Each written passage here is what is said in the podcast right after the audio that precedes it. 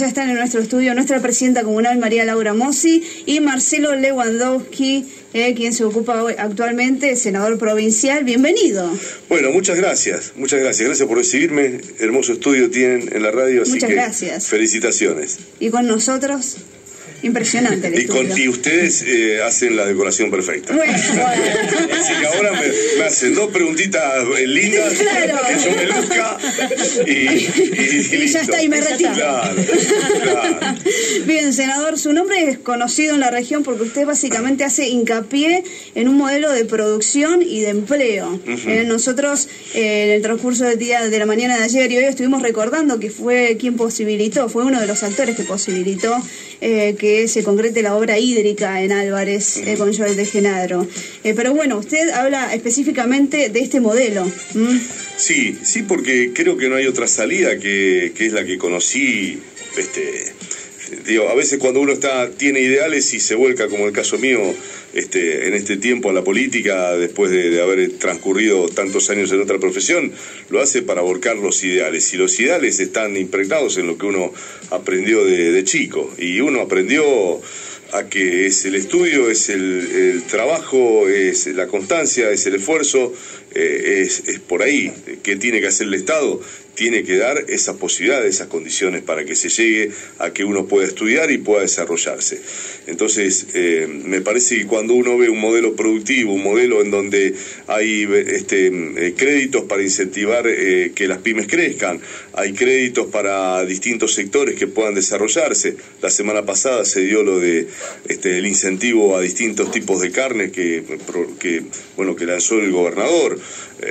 Cuando, cuando todas esas instancias generan eh, puestos de trabajo, me parece que es por ahí en donde podemos salir. Bien, no sé si está al tanto, pero la nueva cooperativa ha desarrollado una fábrica de ataúdes en plena pandemia. Sí, sí. eh, realmente en un momento en el que muchas pymes, muchas empresas cerraban o eh, Sí. tenían que reducir personal y bueno, eh, realmente eh, hablando de producción y de empleo, una parte fundamental, hablando de créditos también para, para lo que es la producción, ¿no? Exacto. Poder desarrollarse. Claro, hay una línea de crédito mm, que hoy está manejando el Banco Nación y que tiene además una tasa con algunos puntos que aporta de subsidio eh, el, el Ministerio de Desarrollo de la provincia.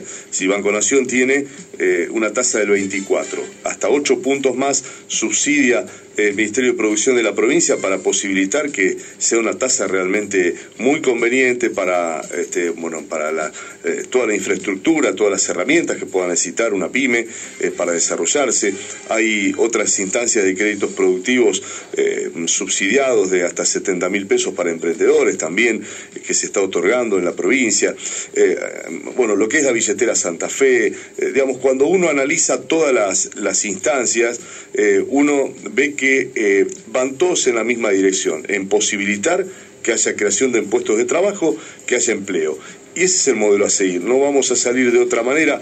Nosotros no tenemos una matriz, como muchos dicen, que somos, eh, que adherimos al asistencialismo. El asistencialismo es una, este, es una necesidad del momento, pero las políticas tienen que ser de estudio, de desarrollo y de trabajo. Esa es la, la mejor forma de inclusión. Totalmente, usted habla de esta articulación entre nación, provincia y bajar, Sí. ¿no? Lo que tiene que ver con este modelo de producción para las pequeñas localidades de la región. Sí. Eh, bueno, recién como le comentábamos, esta, esta fábrica de ataúdes que surge en plena pandemia con tantos obstáculos y que hoy en día realmente uno la ve crecer, pero bueno, siempre cuesta, siempre se necesita ayuda para eso. Bueno, hay que, hay que eh, tirar todas las líneas. Yo me ofrezco también, eh, si hay que hacer algún contacto con, con, los, con el personal del Ministerio de, con distintos funcionarios del Ministerio de Producción, eh, con líneas de crédito, con incentivos.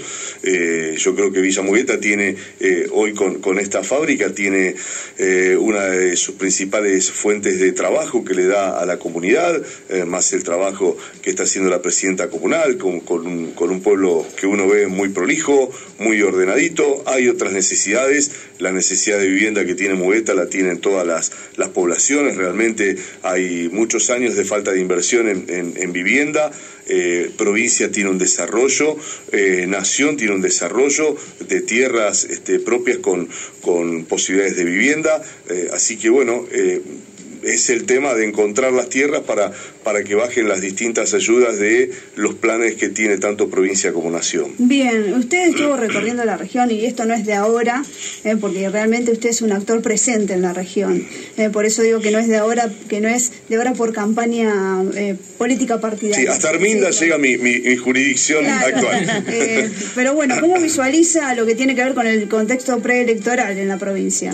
Eh, nosotros este, decimos que, nosotros no hablamos ni a la interna, le hablamos al santafesino, a la santafesina, le hablamos a aquellos que, nos tendrán que votar en noviembre, que por supuesto queremos que, nos voten en septiembre, pero eh, lo nuestro va para explicar las propuestas que hay. No, no es un momento, yo creo que que, es viejo hacer política eh, denigrando al adversario, eh, eh, atrás en el tiempo, pero, pero mucho más en esta época, en donde hemos sufrido mucho, todos tenemos un pariente, todos tenemos un amigo, todos tenemos un afecto cercano que se nos ha muerto en esta pandemia.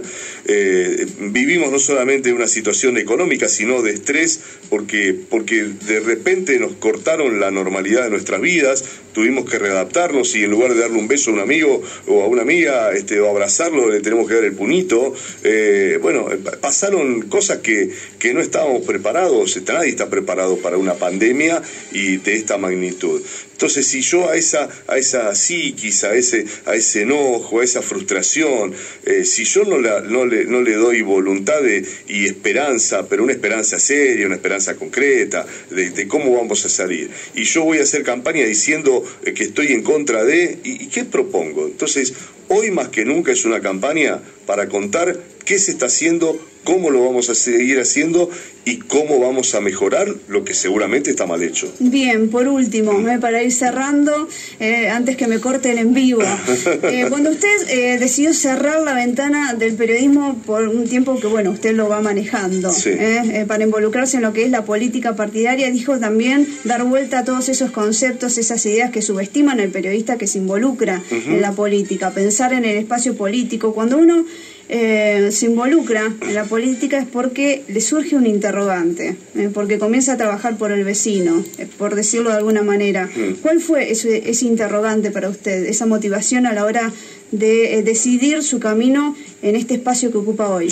Es que quizás algunos salten por curiosidad o porque le despertó el bichito. yo realmente, mm, digamos, si bien este, vengo de los medios de comunicación, estuve desde adolescente una militancia política, una, una, un convencimiento, yo digo, eh, tuve el disco rígido formateado desde, desde mi adolescencia, cuando ya en la secundaria, en segundo o tercer año, ya leía mis primeros libros de historia política argentina, este, vengo de una familia, de un padre y una madre comprometidos, en donde hay una vivencia de lo que fueron sus infancias y cómo, cómo llegaron en este caso al, peronismo, y yo cómo, cómo desarrollé mi adolescencia, tuve, fui candidato a presidente del centro de estudiantes en el Politécnico en Rosario, este, fue el primer centro de estudiantes post-democracia. Entonces, yo tengo una vivencia que, que bueno, durante muchos años eh, me dediqué solamente al periodismo y a, que esa militancia fuera en un segundo plano de distintas maneras, a veces conduciendo un programa de radio donde uno expresaba lo que quería, lo que sentía, eh, transmitiéndole algunos conceptos con algunos comentarios, cuál era mi visión, el deporte no es solamente una, una pelota que, está transcurriendo, sino hay una idiosincrasia detrás de todo esto y una, y una cultura que tiene nuestro pueblo y eso también lo trataba de traslucir en, eh, cuando uno analiza determinadas cuestiones. Bueno, y ahora este salto es más concreto, es estar eh, pudiendo resolver. A mí me gusta cuando las cosas se hacen, no cuando, cuando uno va dando vueltas, hay, hay leyes trabadas que significarían mano de obra para la gente, hay eh, progreso para los empresarios. Cuando eso eh, pasa me, fastidia. Yo quiero llegar y hacer. Este, en, la, en la senaduría tenemos una gestión que, que yo tengo los mismos recursos, que tengo casi un millón y medio de habitantes, los mismos recursos que departamentos que tienen 25 o 30 mil habitantes. Y yo llevo ayudado a, eh, llevamos ayudada entre, entre clubes, vecinales, instituciones, yo ayudo a más de 500 instituciones de que estamos, jardines de infantes, escuelas, este, comedores, merenderos.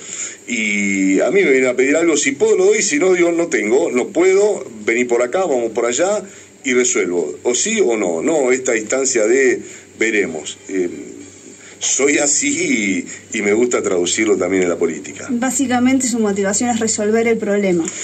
Si se puede y si no lo puedo resolver yo, hacer las gestiones para que aquel que lo tiene que resolver lo resuelva. A veces te chocas con una pared y, hay otras veces que te chocas con funcionarios que funcionan y te lo resuelven.